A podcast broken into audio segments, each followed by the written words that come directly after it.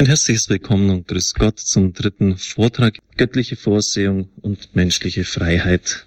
Sie können wahrscheinlich gar nicht erahnen, welch dornenreiches Problem Sie vor sich haben bei diesem Thema göttliche Vorsehung und menschliche Freiheit. Die Theologen haben sich jahrhundertelang die Köpfe heiß diskutiert, man möchte fast sagen eingeschlagen bei diesem Thema wenn auf der einen Seite Gott allmächtig ist und der Mensch frei ist, wie ist dann die richtige Verhältnisbestimmung zwischen diesen beiden Polen zu sehen? Das hat im 16. Jahrhundert erbitterte Diskussionen gehabt, besonders zwischen den Dominikanern und den Jesuiten. Die Dominikaner sind der Tradition des Heiligen Thomas von Aquin gefolgt. Dieser hat sehr stark im Anschluss an Augustinus die göttliche Allmacht betont, dass Gott alles lenkt und leitet, und zwar doch in einer Weise, dass dann die Jesuiten gesagt haben, damit ist ja die menschliche Freiheit eingeschränkt. Ignatius von Loyola war doch ein Mensch der äh, des Willens und auch der Willenskraft. Natürlich hat er die Gnade anerkannt, aber die Akzente eben anders gesetzt und gesagt, ihr müsst schon auch noch die Willensfreiheit des Menschen sehen und dürft die göttliche Gnade nicht so betonen, dass der Mensch gleichsam auf der Strecke bleibt hierbei, wenn man dem Menschen damit auch einen Bärendienst erweist wenn man die Gnade zu sehr betont, wie soll dann noch die Verdienstlichkeit der guten Werke etwa möglich sein? Denn dann legt ja Gott alles fest und auch das Böse. Und das ist ja in der Tat so beim Calvinismus, welche die doppelte Vorherbestimmung lehrt. Es kommen also Menschen auf die Erde, die von vornherein von Gott zur Hölle bestimmt sind. Das hat die katholische Kirche strengstens zurückgewiesen. Es wird niemand verdammt, außer er will es selber so. Das ist eine Definition vom Ersten Vatikanischen Konzil. Niemand wird von Gott im Stich gelassen, außer er entscheidet sich freiwillig dafür. Besonders im 19. Jahrhundert hat sich dann die Diskussion von den naturwissenschaftlichen Erkenntnissen her erheblich verschärft. Das war die Zeit der Entdeckungen, die Zeit der Mechanik, wo alles auf Druck und Stoß aufgebaut war. Da hat es natürlich dann jetzt vom rein naturwissenschaftlichen Denken her wenig Platz gegeben für ein Einwirken Gottes. Wie sollte man das noch ermöglicht sehen, wenn alles nur naturgesetzlichen Prinzipien folgt. Das hat sich natürlich dann zu Beginn des 20. Jahrhunderts mit dem Aufkommen der Quantenphysik erheblich geändert. Sie werden also vielleicht das erstaunt sein, aber das hat natürlich dieses Weltverständnis und Zeitverständnis einen ganz erheblichen Einfluss auch auf das theologische Denken. Und deshalb muss auch diese Freiheitsproblematik im Horizont der Quantenphysik gesehen werden. Man spricht von einer Entkrampfung des über die letzten Jahrhunderte hindurch gespannten Verhältnisses von Naturwissenschaft und Glaube. Nun, das hängt wesentlich damit zusammen, dass auf Seiten der Wissenschaft ganz neue Erkenntnisse aufgetaucht sind.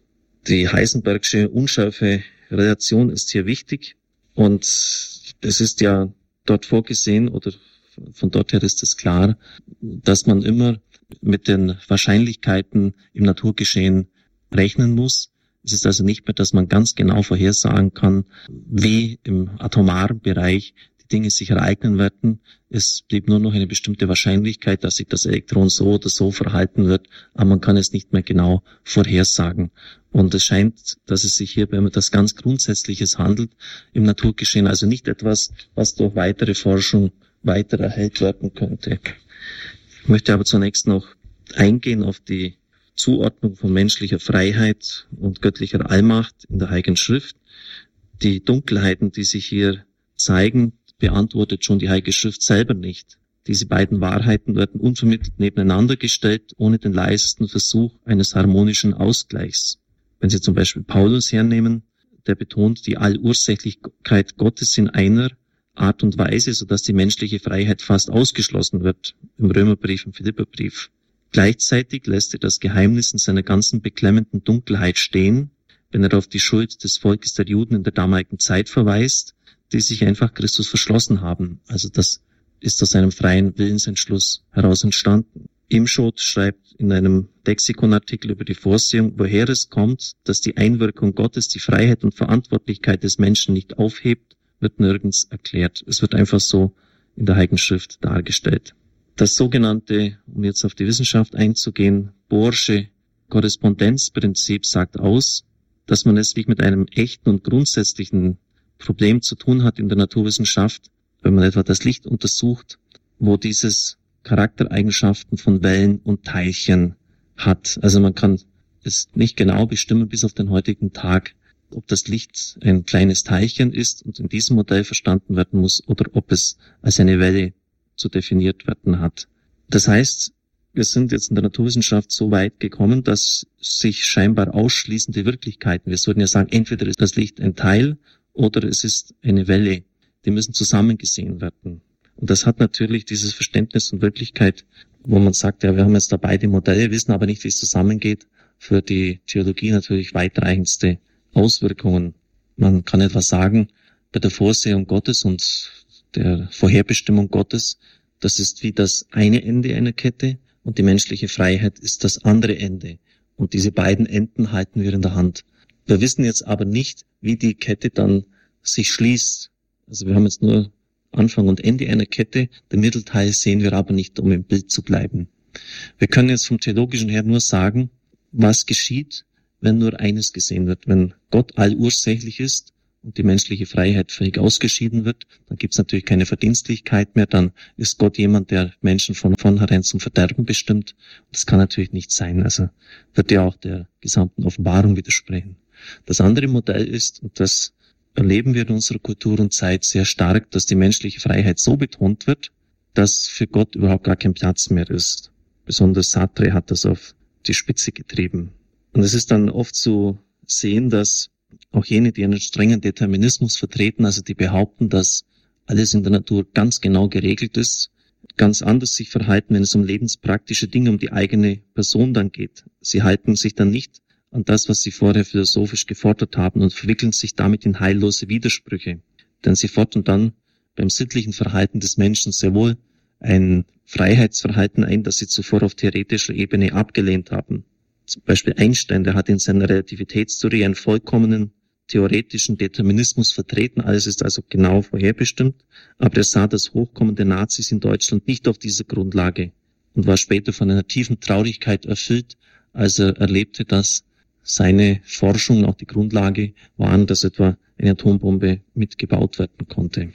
Bei einigen philosophischen Entwürfen wird die Freiheit dann so stark betont, dass man von einer, wie er im Franzose es formuliert hat, Vagabondage sprechen muss, also von einem Vagabundieren, einer absoluten Freiheit. Freiheit wird dann nur noch missverstanden als Beliebigkeit, als tun, was man will. Sie wird nur noch in einem negativen Sinn als Freiheit von jeder Kontrolle ausgelegt. Viele Schriftsteller und Philosophen unserer Zeit vertreten einen derartigen Freiheitsbegriff bis hin zum Selbstmord, also dass jeder sagen kann, ich gebe die Eintrittskarte meines Lebens wieder zurück, wie es jemand formuliert hat. Und das ist vor allem in der Philosophie von Sartre so verstanden. Es ist sicher die extremste Spielart dieses modernen Autonomiebewusstseins. Aber in gewisser Weise vermag seine Philosophie mit ihrem Freiheitspathos sogar gar ein gewisses Korrektiv darzustellen im Hinblick auf ein Denken, das sagt, alles ist bis ins Letzte hineinbestimmt und vorherbestimmt. Und er sagt, das ist eben nicht der Fall. Er betont die Freiheit völlig absolut. Das wird natürlich auch als Freiheit von Gott verstanden. Und dann gibt es nur noch die Alternative, entweder er oder ich. Wenn Gott existiert, kann der Mensch nicht mehr frei sein, also darf es unter menschlichen Freiheit willen Gott nicht geben. Entscheidend ist, dass wir die Gedankenführung von Sartre zurückweisen können und wissen, was der große Theologen gesagt haben. Ich zitiere Guardini. Wer so denkt wie Sartre, in dem ist ein Irrgedanke wirksam geworden. Gott sei ein anderer, der große andere, der den Menschen erdrückt. Zitat Ende.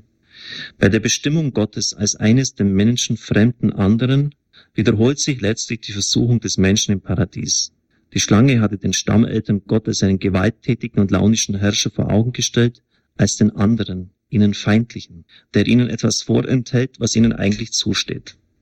Gott ist aber gerade nach christlichem Verständnis nicht der über den Menschen hinweg verfügende, sondern jemand, der ihm in liebender Sorge näher steht als er sich selbst. Der neuzeitliche Atheismus rebelliert somit nicht gegen den Gott des christlichen Glaubens, sondern gegen das Götzenbild eines Oberaufsehergottes. Gott ist nicht Konkurrent, sondern er ist Garant menschlicher Freiheit. Mit dem Tod Gottes, mit der Abschaffung von ihm, ist auch die Abschaffung des Menschen bei Sartre festzustellen. Bei einer derart entfesselten Freiheitsverständnis wie bei ihm ist der Rückschlag auf den Menschen unvermeidbar. Sie wendet sich gegen ihn, denn ein Reich absoluter Freiheit wird nach Sartre immer auch ein Reich der Henker und Schlechter sein. Die vorher so verherrlichte Freiheit erhält nun plötzlich eine ganz negative Färbung. Er schreibt in einem seiner Bücher, Je suis condamné à être libre. Ich bin dazu verdammt, frei zu sein. Wie ist aber nun das Verhältnis von göttlicher Allmacht und menschlicher Freiheit in Abhebung von Sartre positiv zu fassen? In Katharina von Sienas Gespräch von der Vorsehung Gottes wird diese Synthese von Gottes Allmacht und zugleich freisetzender Liebe eindrucksvoll beschrieben. Sie sieht in einer Vision das Weltall von der Faust Gottes umschlossen und hört die Stimme des Vaters, Mein Kind, nun sieh und wisse, keiner kann mir entrissen werden. Sie sind mein, von mir erschaffen und unaussprechlich geliebt. Die Allmacht Gottes, die sich in geradezu erdrückender Weise zeigt, ist zugleich die Macht der Liebe. Nur wenn beides zusammengesehen wird, ist die Allmacht nicht vernichtend und die Liebe auch nicht ohnmächtig. Das in der Zurückweisung eines falschen Gottesbildes schon angeklungene christliche Verständnis der Freiheit der Kinder Gottes hebt sich wesentlich von Sartre ab. Im neuen Glaubensbuch bei Feiner Fischer lesen wir, und das ist jetzt schon etwas ganz Wichtiges auch für die christliche Spiritualität, für ihr eigenes Verständnis, wie der Mensch sich selber sieht. Und darum sind das nicht nur so rein theoretische Gedankengänge, die Sie jetzt vielleicht ablehnen können oder nicht, sondern da geht es schon auch, wie ich mein Leben als Christ gestalte, das merken Sie jetzt. Denn es heißt dort, radikal frei ist, wer alle Kräfte für die anderen zur Verfügung hat, weil er sie nicht für sich selbst braucht, wer also mit einem Wort frei ist für die Liebe. So radikal frei sein kann nur Gott oder jemand, der von diesem der Sorge um das eigene Dasein enthoben wurde. Wahre Freiheit zeigt sich deshalb in der Bindung an Gott und der Verwirklichung des Guten. Denn erst hierbei wird deutlich, worauf sie eigentlich angelegt ist. Es tritt hierbei das nicht weiter erhellbare Paradox auf, dass gerade der Gehorsame der Freie ist. Freiheit und Bindung an Gott entsprechen sich. Sie wachsen proportional zueinander. Das Leben des Herrn macht dies ebenso offensichtlich wie das der im nachfolgenden Heiligen. Das zwischenmenschliche Verhältnis einer einander freimachenden Liebe kann das verdeutlichen. Das heißt, mein Eigensein, mein bei mir selber sein und damit meine Freiheit ist umso größer, je größer die Einheit ist. Das heißt, je mehr ich mich dem anderen schenke und gebe, desto mehr bin ich bei mir selber und frei. Und das können Sie rational nicht erklären, deshalb habe ich von einem Paradox gesprochen. Je mehr ich mich also damit an den anderen binde, denn sich ihm hingeben heißt ja auch binden, Verpflichtung eingehen, desto mehr bin ich frei, komme ich zu mir selber. Das heißt, ich möchte mich von der Hinneigung zum anderen gar nicht befreien, als angebliche Fessel zum bei mir selber sein, sondern ich binde mich gerade deshalb an den anderen, weil sich hier für mich ein Raum auftut, ganz selbst und ganz frei zu sein. Das wäre natürlich die Idealbeschreibung einer Beziehung, nicht nur in der Ehe, sondern überhaupt jeglicher Beziehung an Menschen, wo man sich ganz hingeben, hineingeben darf und erlebt, dass diese Bindung und diese Hingabe zugleich Entbindung in die Freiheit ist. Und das ist schon irgendwie wichtig auch für die Spiritualität in einer Ehe. Das setzt natürlich voraus, damit das auch gegenseitig ist, dass der andere sich auch so verhält. Allerdings sind wir als Christ auch dazu aufgerufen, es auch dann zu leben, wenn es der andere nicht tut. Gott hat das ja auch so getan in seinem Sohn. Er hat sich ganz für uns hingegeben, obwohl er nicht immer die Antwort von uns bekommen hat.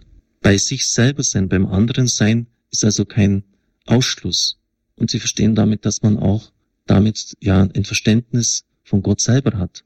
Denn der Vater ist dadurch ganz der Vater, indem er beim Sohn ist, indem er sich dem Sohn hinschenkt und umgekehrt darum. Das heißt, hier geschieht Abbildung des dreifaltigen Gottes in unseren menschlichen Beziehungen. Und das hat mit diesem Thema Freiheit, Bindung, Allmacht unheimlich viel zu tun. Ich könnte jetzt noch viel eingehen auf die naturwissenschaftlichen Erkenntnisse. Ich möchte nur ganz kurz andeuten, dass die quantenphysikalischen Erkenntnisse für die Freiheitsproblematik wichtig sind, aber es ist auch klar, dass das Gefühl frei zu sein und das Verantwortungsbewusstsein nicht einfach von unvorhersagbaren Quantensprüngen irgendeines Elektrons abhängen können. Aber es ist wieder jetzt schon rein auf naturwissenschaftlicher Ebene ein gewisser Raum eröffnet worden, wo man, ja, wo überhaupt eine, ein Freiheitshandeln denkbar ist. Freiheit ist prinzipiell etwas anderes als die mikrobiologisch eröffnete Unbestimmtheit im atomaren Bereich, selbst wenn freies Handeln offensichtlich darauf aufbaut und ohne sie nicht zustande kommen würde. Damit bleibt es im Entscheidenden zwar bei einer Nichtwidersprüchlichkeit dieser modernen naturwissenschaftlichen Erkenntnisse, aber auch bei einer letzten Nicht-Synthetisierbarkeit, wie Rahner es gesagt hat, von Vorhersehungsglauben im naturwissenschaftlichen Denken. Und von daher ist das Gespräch auch zwischen diesen beiden Disziplinen in den letzten Jahren um einiges entspannter geworden, als das etwa im 19. Jahrhundert noch der Fall war, wo es eine sehr harte Konfrontationsstellung gegeben hat. Wenn wir von der Vorsehung Gottes sprechen, dann heißt das nicht, dass sich das nur auf die Erfahrung der Fügung im persönlichen Leben eines jeden Einzelnen sich bezieht. Es geht auch um das gesamte Naturgeschehen. Also um Fragen, die sich im Problemkreis der Evolution bewegen. Hat sich alles selbst entwickelt oder ist Gott der Herr nicht nur der Geschichte, sondern auch des gesamten Kosmos und des Naturgeschehens? Das ist natürlich ganz entscheidend und Sie wissen es vielleicht von anderen Vorträgen von mir her, dass das für mich persönlich, als ich etwa 20 Jahre alt war und Biologie-Leistungskurs belegt hatte im Gymnasium und dann auch später bei den Studien an der Universität, das Glaubensproblem schlechthin war. Denn wenn sich alles selbst entwickelt hat, wenn kein schöpferisches Prinzip dahinter steht, wenn die Natur sich selber organisieren kann, dann ist der Schöpfungsglaube erledigt. Und deshalb habe ich hier alles, was ich nur in Seminaren belegen konnte, auch tatsächlich belegt und später über dieses Thema auch Vorlesungen gegeben in Benedikt Beuern. Soweit ich sehen kann, hat sich am Forschungsstand nichts Wesentliches, seitdem ich dort auf diesem Gebiet gearbeitet habe, nämlich in den 90er Jahren, geändert. Zunächst einmal deshalb die Herausforderung des Glaubens durch den Evolutionismus. Das ist diese Position, wo alles äh, aus den Gegebenheiten der Natur allein erklärt wird. Dann die Teleologie im Naturgeschehen, gemeint vom, ist vom griechischen her telos das Ziel, also die Zielgerichtetheit. Gibt es eine Zielgerichtetheit in der Schöpfung, in der Natur, oder äh, ist das alles nur ein blindes Spiel von Zufall und Notwendigkeit? Dann die Entwicklungsproblematik, die naturwissenschaftliche Faktenstand und die theologische Deutung. Einfach mal die Fakten anschauen, gibt es diese Übergangstiere, die Übergangswesen und dann die Biotechnik und die Schöpfungsordnung. Denn die Menschen machen, äh, machen setzen sich ja dran, um die Schöpfung umzugestalten, indem sie selber in die Genetik eingreifen. Die Einschätzung der Tragweite von Darwins Evolutionstheorie ich werde übrigens sehr ausführlich auch auf seine Hauptschriften eingehen, die ich gelesen habe, wird in Fachkreisen beachtlich kontrovers diskutiert. Der Nestor der Verhaltensforschung und Nobelpreise Konrad Lorenz hat gesagt, dass in der Geschichte menschlichen Wissensfortschritts noch nie die von einem einzigen Mann aufgestellte Lehre unter dem Kreuzfeuer von Tausenden unabhängiger und von den verschiedensten Richtungen her angestellter Proben so restlos als wahr erwiesen hat wie die Abstammungslehre von Charles Darwin. Einer der bekanntesten Evolutionsbiologen unserer Zeit ist der in Harvard lehrende Professor Ernst Mayr. Er ist davon überzeugt, dass das Grundproblem der Evolution durch die Darwinsche Theorie tatsächlich eine gedanklich völlig befriedigende Lösung gefunden hat. Die Forschungen der letzten 100 Jahre haben Darwin immer wieder recht gegeben. Ähnlich der Wissenschaftspublizist Dietfurt. Diesen Einschätzungen stehen aber die Aussagen von Biologen ersten Ranges entgegen das Mitglied mehrerer Akademien der Wissenschaft, der Biologieprofessor und ehemalige Direktor eines Forschungsinstituts über Fragen der Evolution, Pierre-Paul Grasset, legt seine Position so dar. Ich bin überzeugter Evolutionist, aktiv und militant. Aber ich bin genauso ein überzeugter Anti-Darwinist. Man muss sich hüten, den Darwinismus, der uns eine Erklärung des Evolutionsmechanismus bringt, mit der Evolution selbst zu verwechseln. Diese beiden durcheinander zu bringen, ist ein unentschuldbarer Fehler. Einer der größten Biologen war sicher der Basler Zoologe Adolf Portmann. Wir werden uns ausführlich mit ihm beschäftigen.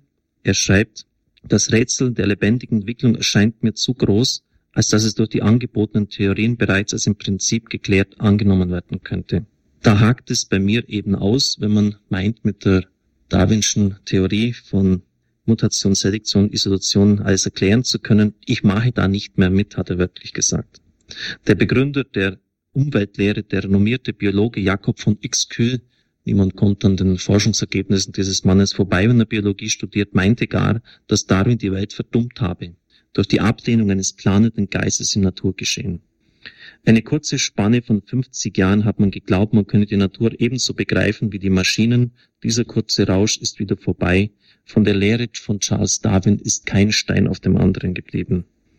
In England ist schon vor einigen Jahren eine lebhafte Diskussion und eine kritische Prüfung über den bislang wie selbstverständlich geltenden Neodarwinismus entstanden. So schreibt etwa Taylor. All diese Darlegungen und kritischen Anmerkungen zeigen, dass wir es bei der Frage des Zustandekommens des evolutionären Geschehens keineswegs mit einer inzwischen im Wesentlichen überzeugend beantworteten Frage zu tun haben. Nur wenn man alles kritische Denken aufgebe, könne man mit dem ursprünglichen Modell von Darwin alle Veränderungen erklären. Selbst der Philosoph Karl Popper, einer der berühmtesten Philosophen unserer Zeit, der sich selber als ein Vertreter der Evolutionstheorie bezeichnet, erinnert an die zahllosen Schwierigkeiten der darwinschen Theorie, denen gegenüber manche Neodarwinisten fast blind zu sein scheinen. Allein schon die Buchtitel renommierter Autoren zeigen auch die Frontstellung an, die diese zu Darwin eingenommen haben, etwa Joachim Illis, der Jahrhundertirrtum, dann Bruno Vollmert, das Molekül und das Leben vom makromolekularen Ursprung des Lebens und der Arten, was Darwin nicht wissen konnte und die Darwinisten nicht wissen wollen. Illis war Professor für Zoologie und Leiter der Außenstelle des Max-Planck-Institutes in Schlitz, Vollmert Direktor des Polymerinstituts der Universität Karlsruhe. Seine Bücher sind internationale Standardwerke, sie sind sogar bis ins Chinesische übersetzt worden und Vollmert hat sehr, sehr, sehr überzeugend dargelegt, dass die Prinzipien die Darwin so dargelegt hatte, nach denen die Evolution geschehen sollte, einfach nicht ausreichen für die Erklärung der Entstehung von menschlichem Leben. In dieser Ursuppe hat er dann wieder auch diese Experimente gemacht. Er hat das auch nachgestellt wie andere Evolutionsbiologen und als Chemiker dargelegt, dass sich von selbst diese Materie unmöglich organisieren haben könne. Das macht es natürlich für den Theologen nicht leicht, die einschlägigen Fragen anzugehen wenn die Fachwelt in sich so gespalten ist. Aber das einfach zunächst mal zur Kenntnis nehmen. Dazu kommt noch, dass sich die Theologie aus verschiedensten Gründen in beachtlicher Weise von der Auseinandersetzung mit den Fragen der Evolution dispensiert hat. Das Problem ist, dass sich die neodarwinistische Erklärung von Schöpfung und Welt als eine Art erste Philosophie gebärtet. Das heißt, sie versucht eine umfassende Erklärung des menschlichen Lebens und auch der menschlichen Sinnsuche zu geben. Die Frontstellung, die das Christentum zu diesem Neodarwinismus einnehmen muss, ist sofort erkennbar, wenn etwa bei Richard Dawkins, einer der bekanntesten Evolutionsbiologen, die Erhaltung selbstsüchtiger Gene als letzter Daseinszweck definiert wird. Er schreibt in seinem Bestseller Das egoistische Gen, Sie sind in dir und mir, Sie schufen uns, Körper und Geist, Ihr Fortbestehen ist der letzte Grund unserer Existenz. Der letzte Grund unserer Existenz. Und sie schufen nicht nur den Körper, sondern auch den Geist, die Gene. Sie merken, dass da für Gott und sein Handeln kein Platz mehr bleibt. Auch bei Jacques Monod, ebenfalls bekannter Forscher, Nobelpreisträger, ist der letzte Grund alle Strukturen und Leistungen der Lebewesen einem ganz realen Sinn in den verschiedensten Radikalen dieser Eiweißketten lokalisiert. Der sich hier anmeldende Totalitätsanspruch wird kritisch zu hinterfragen sein, da es nicht folgenlos bleiben kann, wenn das Phänomen Leben nunmehr als Organisation auf molekularer Ebene verstanden wird. Joshua Lederberg, ein Nobelpreisträger, sagt, der Mensch ist nichts anderes als ein Säurefaden bestimmter Länge und Struktur. Liebe Zuhörer unseres Radios, das hat ja dann auch ganz konkrete Konsequenzen. Wenn sich alles von selbst entwickelt hat, wenn es letztlich keinen schöpferischen Plan dahinter gibt, dann kann ich auch in der Forschung im Grunde genommen alles machen und anstellen. Dann kann ich auch in der Gentechnik manipulieren, kann ich auch Mischwesen erzeugen, dann ist ja alles völlig freigegeben. Ich habe hunderte Bücher und Aufsätze auf diesem Gebiet gelesen und bin zur Erkenntnis gelangt, dass es sich wesentlich um einen Geisteskampf hier handelt. Nämlich um die Frage, die hinter all dem, was man jetzt rein wissenschaftlich vorbringt, steht, ob wir uns noch einem Schöpfergott verdanken wollen oder nicht. Oder ob wir uns selbst behaupten wollen. Wenn nämlich der Gedanke an den Schöpfer eliminiert ist, dann sind wir wirklich in einer letzten Weise frei. Dann brauchen wir auch zum Beispiel keinen Respekt mehr haben vor dem Leben im Mutterschoß, vor Leben, das an sein Ende gekommen ist. Dann ist menschliches Leben nicht mehr sicher in seinen Anfängen, an seinem Ende.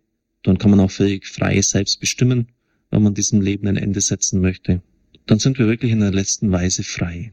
Etwas ganz anderes ist natürlich, wenn Leben von Gott kommt, wenn, wie die Bibel sagt, er letztlich dahinter steht und dass er der Herr über Leben und Tod ist, dann ergibt sich natürlich eine ganz andere Ethik, ein ganz anderes Verständnis. Auf diese Thematik ist natürlich ganz ausführlich einzugehen und ich werde das auch noch behandeln. Zum Schluss, ich zitiere noch aus einem Artikel im Spiegel, dort heißt es geheißen senkrecht zur Hölle, was Jahrtausende lang als blindes Schicksal, unabänderliche Fügung hingenommen werden musste, als Fatum der Menschheit, also als Schicksal und des Einzelnen, haben die Wissenschaftler nun im letzten Drittel des 20. Jahrhunderts bloßgelegt. Es ist nichts anderes als eine chemische Maschinerie, verborgen im Inneren einer jeden Körperzelle. Verstehen Sie, da geht es nicht nur darum, dass man jetzt Erkenntnis der Naturwissenschaft wiedergibt, sondern das hat einen Ausschließlichkeitsanspruch. All das, was Schicksal ist, unabänderliche Fügung, ist chemische Maschinerie. Damit ist eigentlich alles auch an menschlicher Freiheit abgeschafft. Allein schon die Wortwahl in diesem Zitat zeigt die Beziehung zur Vorsehung auf. Schicksal, Fügung, Fatum. Und deshalb heißt auch das Buch von Ernst Wilson, dem Begründer der Soziobiologie, Biologie als Schicksal. Nach Einschätzung prominenter Naturwissenschaftler haben die Biochemiker angefangen, Gott zu spielen. Im Lehrstück der Vorsehung wurde bisher in den Dogmatik-Handbüchern die Frage der Gentechnologie ausgespürt. Ich bin der Überzeugung, dass künftig keine Arbeit mehr, die in Zukunft über die Vorsehung geschrieben wird, von dieser Thematik absehen kann. Ich wünsche Ihnen alles Gute und Gottes Segen.